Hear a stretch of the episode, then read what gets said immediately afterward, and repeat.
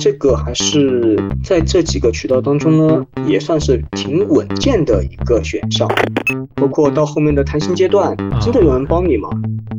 岗位都不见得是真的，就挂着那个岗位，说人就不着急，你投过去之后，就人家也不急招，连看都不看，连读都不读。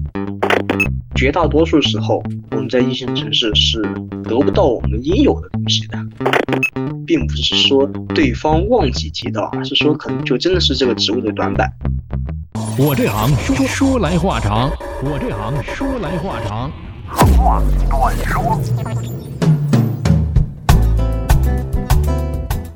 我这行说来话长，今天我们继续来说猎头这一行。托米，大家好，我是你们老朋友汤米，话也不算很老。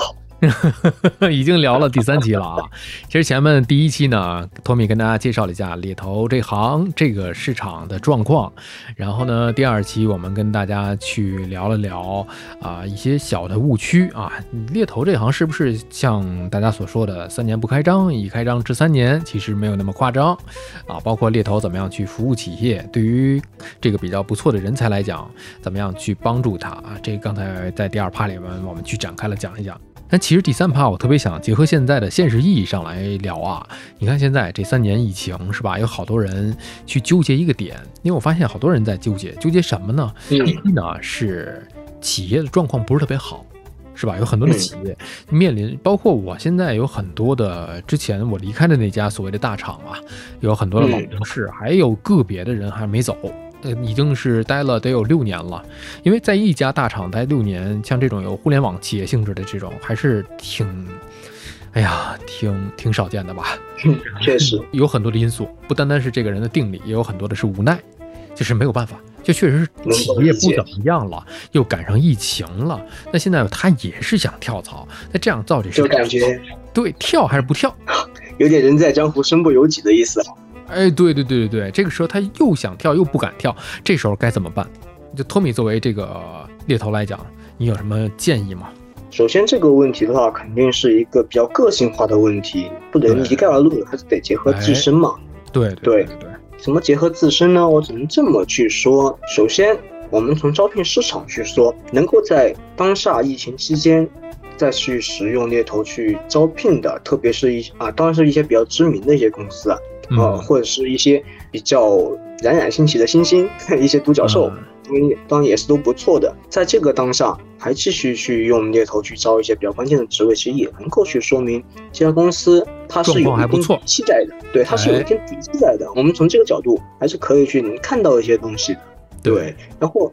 从每个人个人的角度来说呢，我想得有一个比较清醒的自我认知，以及对。自己这个行业的行业认知得看清自己，也得看清这个行业。你的行业是处于上升趋势吗？你自己在职业生涯，你自己觉得你还是处于在上升趋势吗？如果不是的话，你现在想跳槽，你真的能找到一个合适的去处吗？这是一个很多人都面临的问题。那找不到是多问这几个问题。对，是的。首先你得跟自己讨论清楚啊。我自己是不是现在一定呃觉得我这个跳槽的需求很已经非常非常急切啊？其次，我现在的情况，根据我自己的工作经历，根据我现在行业的情况，我现在能够多久找到下家？甚至说更严重一点，我还能不能找到下一家？或者说，如果我找不到的话，我去做一个跨行的东西，我能跨哪些行？嗯，我能做到什么样的程度？我能去到哪？这些都是首先得跟自己去思考清楚的。我想也是需要一定的数据支撑的。这我觉得很难去，比方说像汤哥，你跟我，我们关系也会很好。可能当你处于这样的困境的时候，你来找我去，嗯，去询问相关的答案，我想我可我可能也很难给到你一个最合适的一个方案。我只能大概会给你一些宏观上的建议，是吧？但自己的情况永远是自己最了解的。对对，首先。首先得和自己讨论清楚这样的几个问题吧。嗯，对，讨论清楚了之后，如果说你这个离职的原因就是一个比较被动的情况，就可能说不主动走，那可能过个两三个月也不得不走的情况，面临当然是尽快对尽快去骑驴找马呀。既然骑驴找马的话，首先自己得有一些比较明确的目标，不能是说我去海投，或者说我我拜托。猎头拜托朋友内推去做，去做一个大量的海投，这样的话，我我觉得会让自己陷入一个越来越迷茫的一个怪圈吧。如果没有和自己和解清楚的话，我想还是，我想还是先不要去进行盲目的去找比较大胆的尝试。对，哎，那你刚才提到了这么几个方式啊，我就想知道，比方说我通过朋友去跳槽，呃，通过一些啊 boss 呀、猎聘呐、卖卖这种，这也是一种嗯渠道，互联网，还有一种嗯就是通过猎头。那你觉得嗯就是在选择跳槽的时候，哪一种方式更靠谱呢？还是说嗯要是哪一种方式，我怎么判断适不适合自己？哪种方式它各自的特点又是什么？可能这个问题有点系列啊，就是说现在面临的确实是多条腿走路嘛，都在讲啊，我你多一条腿走路，不要一根树上吊死，是吧？你问问朋友，找找猎头是吧？看看猎头，看看网上是吧？都这么讲。了解。要回答这个问题的话，我们先说上一个问题。当你就是上一个问题可能是前提啊，就当你已经跟自己和解清楚啊，你已经确定了我要跳，我要离职了，而且我也比较确定我要去到什么方向、什么方向的一些职位、都定好前提之下，对，已经已经都定好的前提之下，这样的一些渠道方式，那当然无疑是多一条腿。但是当你没有想清楚的时候，你把这些渠道用的更多，当然会更迷茫。这又回到上一个问题，对吧？嗯对，当你已经完全思考清楚之后，这样的一些渠道有什么差别呢？首先，像互联网上的，包括 Boss、包括猎聘、包括卖卖等等等等，实际上，呃，能够给到你的信息，能够给到你的信息量呢是蛮多的。你能够在上面接触到呢，就包括猎头，包括企业的 HR，这大概就是这样的一类人，对吧？对嗯，在这样的情况下呢，我们预设遇到的人，包括 HR、包括猎头，其实都是比较陌生、比较陌生哎的情况啊，是的相相当于自己去投简历了嘛，对吧？没错了。差别不大，就是你如果你已经想清楚啊，包括你去这个公司的官网上自己去投递简历，和、嗯和从这个上面去投，其实差别已经不是很大，因为都是嗯作为一个、就像陌生拜访呃一样陌生的，对，是的，是的，嗯就像就像一个膜拜情况一样。那这样的情况的话，呃，我想你当然得去大网去浏览，你才能找到就你已经想好啊，但是你得去找到啊，对吧？你能从这个这样的平台上去找到你心目中所想的东西，我想这个是必要的。其次，通过朋友内推，我想这个还是在这几个渠道当中呢，也算是挺稳健的一个选项，算是挺稳健的我。忽然觉得这个个有点像相亲呢，还是跟相亲有点类似呀。你当然是 网上认识的，还是有红娘给你，两边都认识，知根知底儿，牵个线儿这种。对。哎对，是红娘，还是朋友介绍，还还是还是你在哎网上哎下载一个探探，下载一个是 Soul，对吧？？那有点像吧？对，确实很像，确实很像。你看，就像是说相亲一样，那通过朋友介绍的，他确实比较稳健，而且，了解，呃，对，朋友可能了解你，也了解他们公司内部的情况，哪些职既然能够出现在他们员工的内推职位上，说明这些职位的紧急度都是挺急切的。所以说，在这一方面上可能会蛮靠谱的。但是走到后面的话，嗯，它也会有它的一些缺陷所在。走到后面，包括你的面试流程，包括到后面的谈薪阶段啊，真的有人帮你吗？或许你的朋友真的已经很铁啊，已经是非常好的朋友啊，但他作为公司的员工，他不见得能够在 HR 那边发挥多大的能量。啊这首先得去看你的朋友在内部是一个什么样的 level，对吧？说到这个朋友帮忙这个事儿吧，能够给你一些比较现实的、客观的一些意见的时候，哎，我真的是感同身受啊。呃，怎么说？我曾经在跳槽的时候，就是面试了几家，还听起来还在某一个业界还挺响当当、有名气的一些企业啊。然后朋友告诉我，哎呀，你可千万别去呀、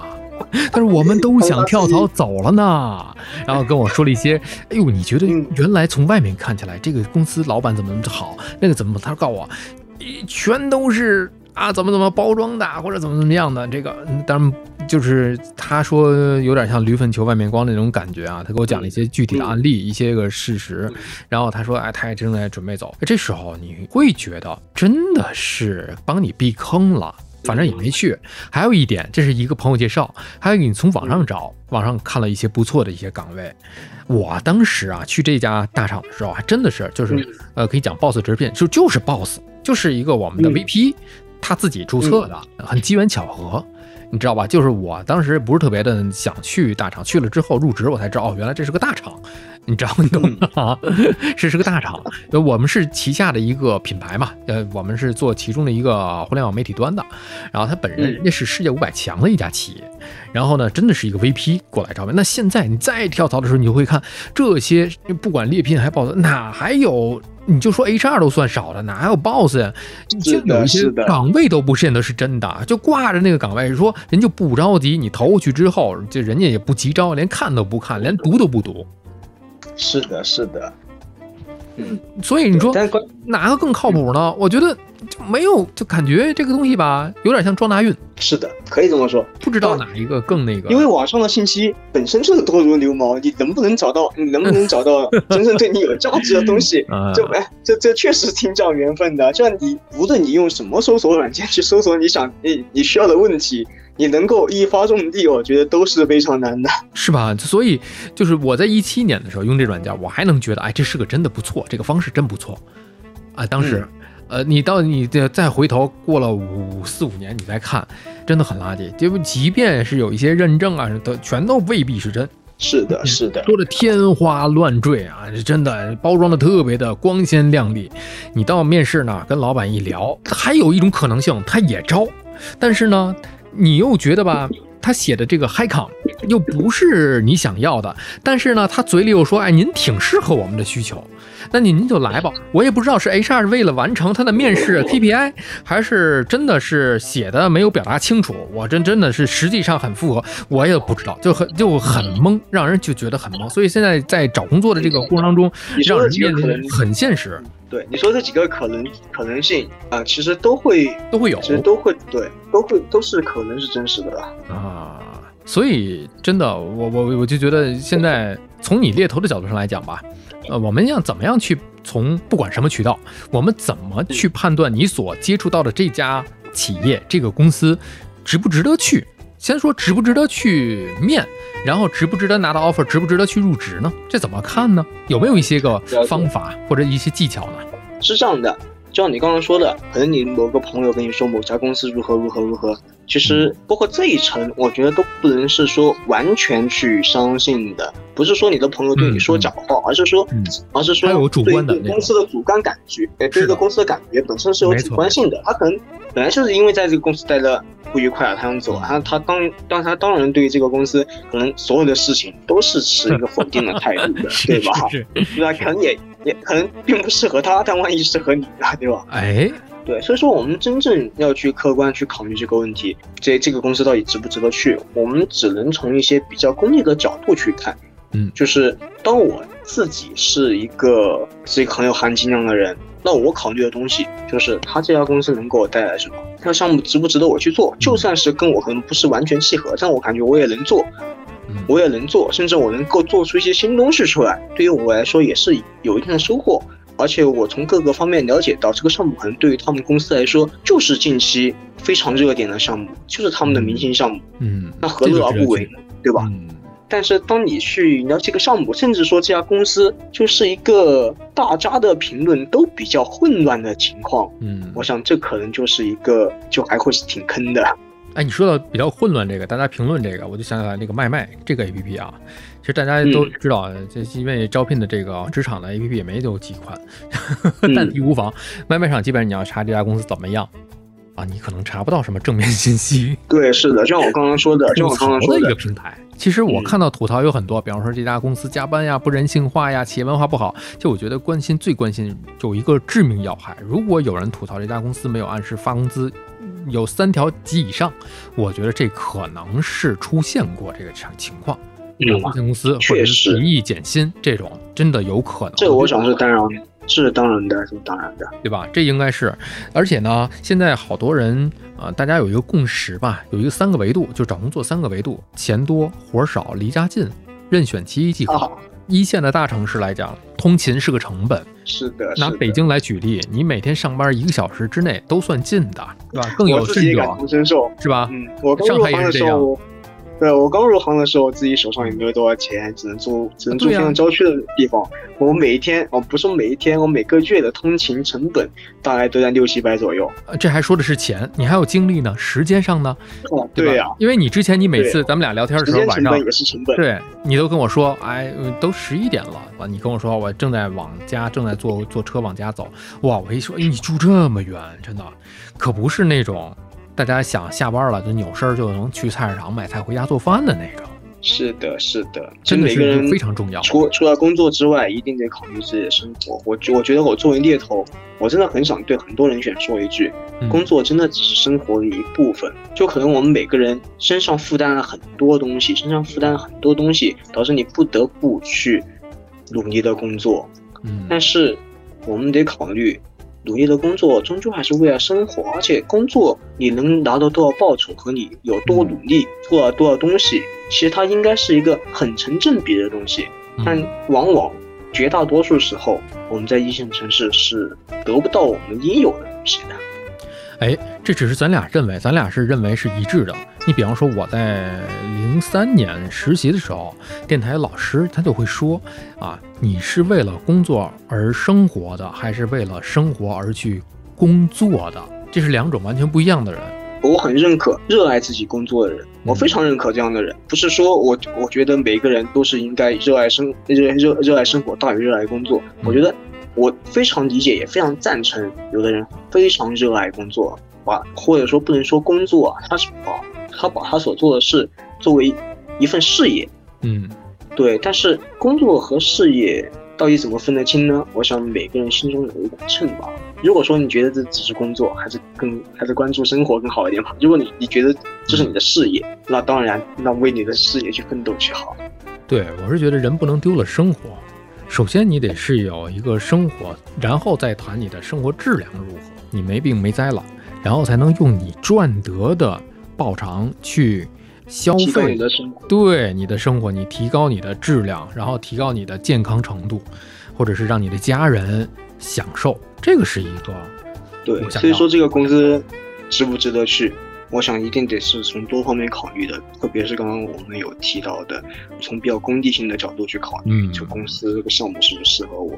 从我们每个人不同的生活价值观去考虑。嗯哎，我们我们去这家公司，我真的能够得到一些什么东西吗？无论是成长也好，经验也好，嗯，还是说快乐也好，你既然去啊，就总得得到些什么吧，对吧？对你总得总得图一样吧，全都占着不太可能，但是你终究得占一样。所以说，是这是我们遇到了一些啊、好的公司，怎么样去判断它啊、遇到一些比较迟疑的，怎么样去否定它，这是一个方法。还有另外一个方面，有的人在找工作的时候，他有一些标的，可能有一些想去的一些个企业和平台，但是。没有这些个渠道，他就想，比方说，我想通过猎头，但是呢，我又不认识猎头，我怎么样才能去吸引到一些猎头的目光？我是在平台上努努力，我还是去怎么样去找到一些猎头，一进入人家的这个捕猎视野当中呢？我能这么说啊，就是完全没有吸引到猎头目光的，我只能说可能不是你的问题，嗯可嗯能是你这个行业、你这个领域、你这个岗位的问题，可能本身就需求又非常非常低，嗯，对吧？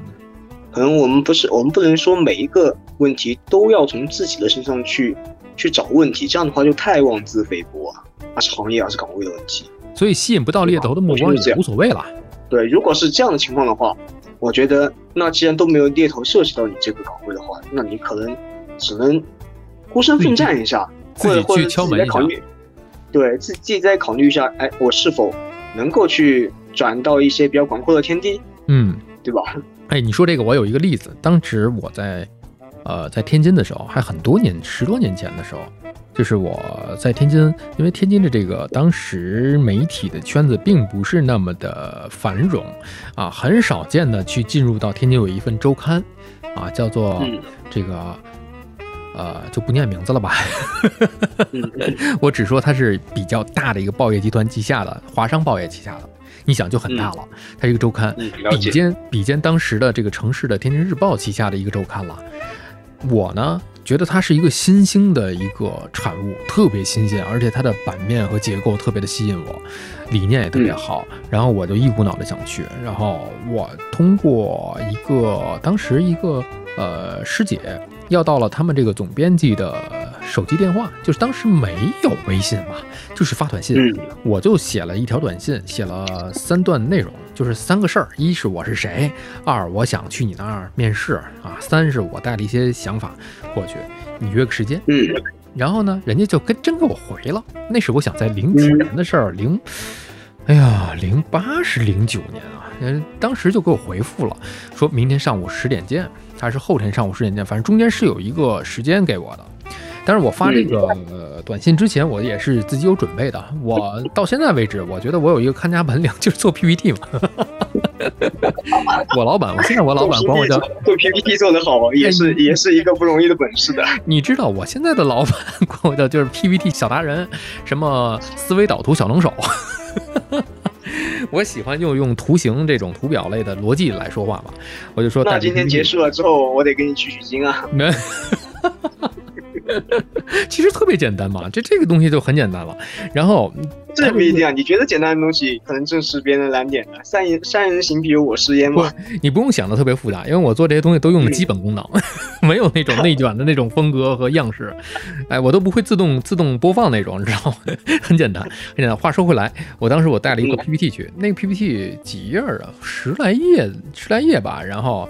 呃，约了十点半，我就自己就去了，因为当时我真的我就是觉得那个报纸好，那个周刊好，我就想去。嗯然后人家也没有招聘，然后也没有像现在似的必须得有一个嗨抗怎么怎么样，我就去了，骑自行车就去了。去了之后拿着这个打印出来的 PPT，当时也没有带着笔记本电脑或者是 iPad，那那那阵儿都没有这些东西，你就是打印出来彩印啊，比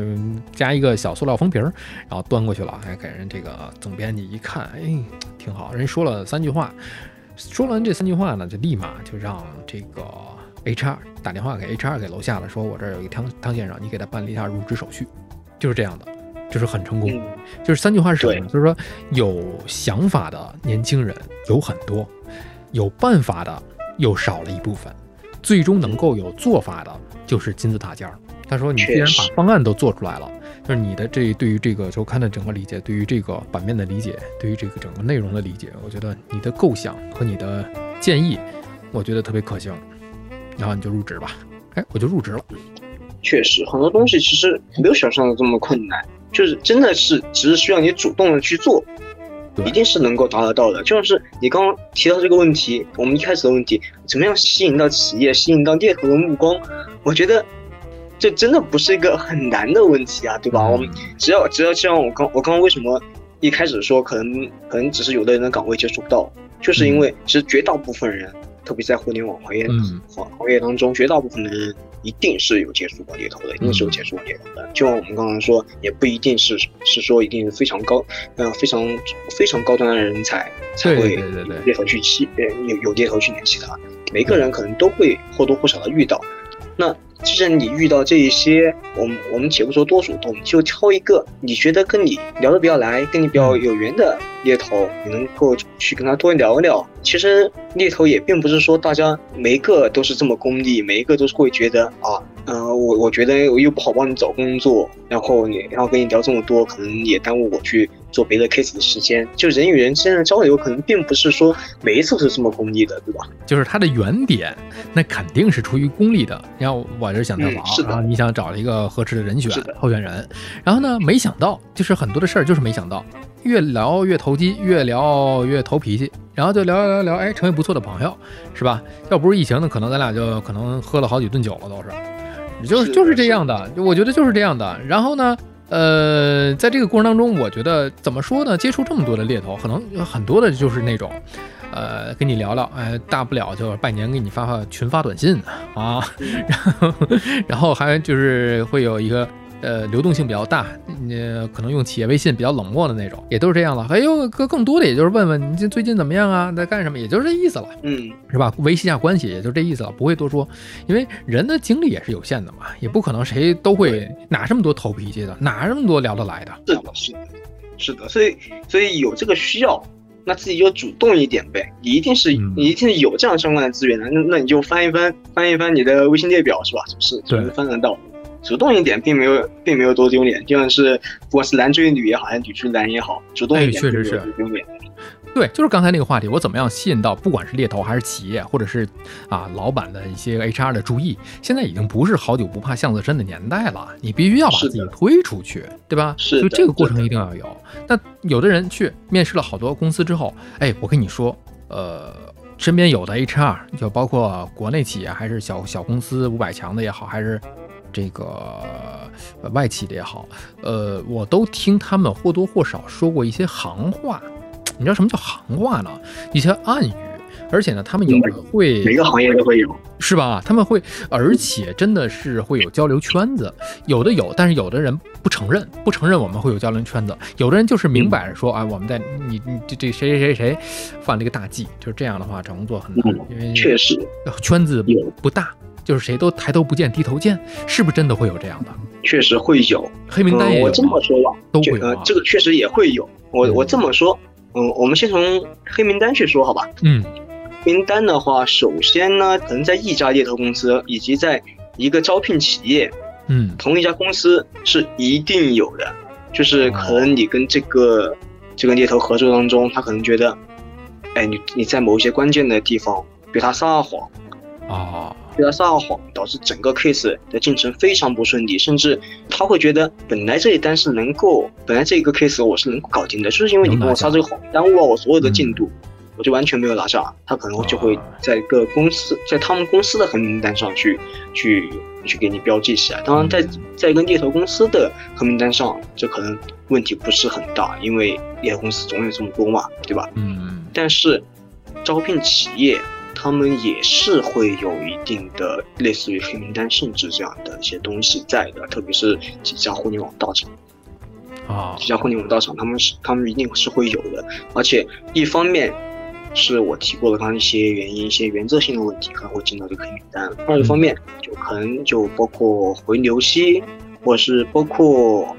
包括一些我们猎头最头痛的问题，最头痛的问题，相相信也有很多很多接触过、嗯。接触猎头推荐的人都会经历到一个问题，就是我们双方猎头跟人选都会觉得这个职位非常合适啊，嗯。只要我投过去，基本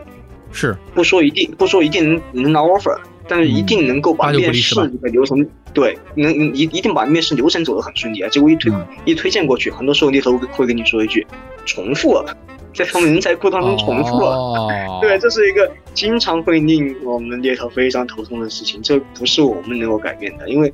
他们自己的 HR 可能会在各种通过各种渠道吧，会去嗯联系到市场上的人选，他们会把这个人选的信息会录入录入到他们的人才库库当中，啊在他们录入或者是在或者是在他们内部 HR 去联系到这个人的时候，都会去有一个激活的一个程序。当这个激活的程序，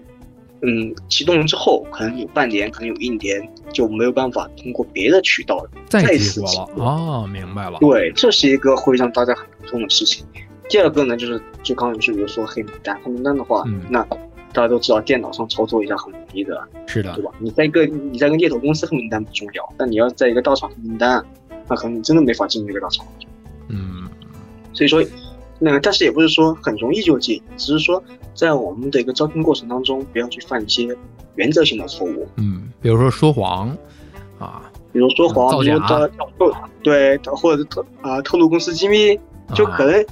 就很就就我们也确实遇到过，就是一个竞呃竞争的一家公司，其中从 A 人选啊，从一个人选从 A 公司跳到 B 公司，他真的就去在招聘过程当中，在面试过程当中，他就真的跟对方高管去透露了自己公司的一些什么情况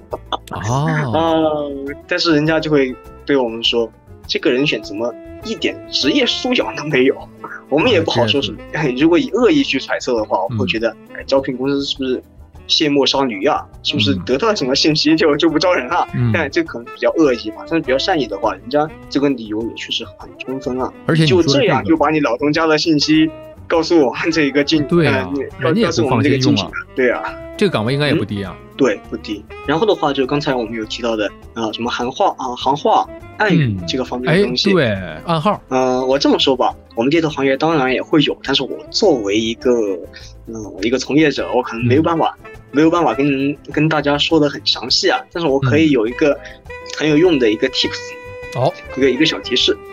对，这样的，在你新接触，在在你刚刚接触一个刚认识的猎头的时候，甚至说你可能认识很久的猎头，他去帮你推荐职位的时候，一定要注意一些一些问题，就是他给你介绍一个职位，可能介绍的真的非常详细，包括这个公司的情况，嗯。包括这个项目的情况，包括这个职位，他甚至会把这个职位的上司是怎么样的风格，啊，他都会给你上去对介绍开。对，都会给你介绍非常清楚。但是在聊完这个之后，自己下来想一想，哎，他还有什么东西是没有提到的，是我比较在意的。其实很多时候很有可能并不是说对方忘记提到，而是说可能就真的是这个职位的短板。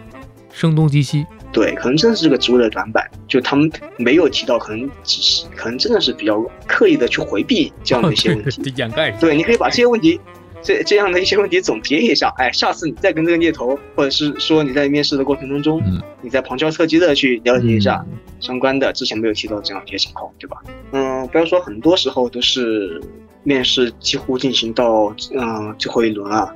然后你突然意识到有一些你很在意的东西。比方说薪资的构成具体怎么构成的，或者是说嗯即将进去这个部门，他前一任是怎么离职的，甚至比较对对对关心对吧？这样一些这样一些小问题，你都可以在自己静下来的时候，先给他捋清楚，在下一轮接触的时候，再旁敲侧击的去了解。哦，对，这样的话，你可能不需要去注意到底对方有什么样的一些行话暗语，你只需要注意你自己还没有关注到哪些东西。只要你够细心，这些所谓的啊行话暗语并不是那么重要。嗯，明白了。也就是大家可以多想一想，从自己的角度，你的需求是什么，对吧？你工作可能要拿一些工资啊，你的待遇是怎么来计算的啊？比方说，你这个公司里面的一些业务啊，到底是怎么样的？这个职位究竟它的职责究竟是什么什么样的一个职责？这些跟自己切身利益相关的，可以多去了解了解。哪怕一次没想到呢，可以再去再进行二次聊啊，或者是多次聊啊。对啊我觉得问清楚会有可能是这样啊，这个职位跟你的匹配度有百分之七十，然后这个嗯猎头跟你介绍的时候，他就把这百分之七十的话全部说完了，你可能觉得，哇，嗯那就是百分之百。百分之百，对吧？还有百分之三十他没有提啊，是吧？对，七十的话说到七十，那就是百分之百。嗯，那自己觉得还是挺好的，是吧？那反过头来自己再去回味回味，确实是这样。那即便是这几轮都走完了，一些行话、一些个暗语，你都其实这不用特别在意，因为大家有的已经懂得都自然懂了。比方说现在网络上一些啊什么呃领导 nice 呀，什么扁平化呀，这些都有对应的一些个，我们就不给大家，这网上都可以查得到。啊，什么这个弹性工作制，就是即便有有上班点儿没下班点儿，什么这种啊，什么刷刷知乎嘛，对吧？一定刷哎，对对对，刷一刷知乎，刷一刷什么的，这个百度，我觉得大家刷点小红书，现在都已经有很多的 HR 去给大家把一些 已经公开化的一些替代语，啊有时候就跟买楼一样，楼盘，因为这这个这叫什么？这个生态环境其实就是一个臭水沟嘛。地铁上啊，盖，交通便利，其实交通便利其实也只是一个公交站。哎，对对对，这个东西大家都能明白就完了。因为对于一些个新人小白来讲，现在即便是小白，我们那阵儿就没有，现在很多的社交媒体都可以查询到。其实还有一些问题，比方说我们面试完了以后以后，呃，比如我们呃去啊说你等一等吧，面试完了你等一下消息吧。那一般都会等多久呢？还有一些啊出现了一些个别情况，本次这轮没戏了，然后、嗯可能几个月之后又来找你，等等一系列的话题，包括三十五岁的这个分水岭，我们下一趴跟大家来仔细聊一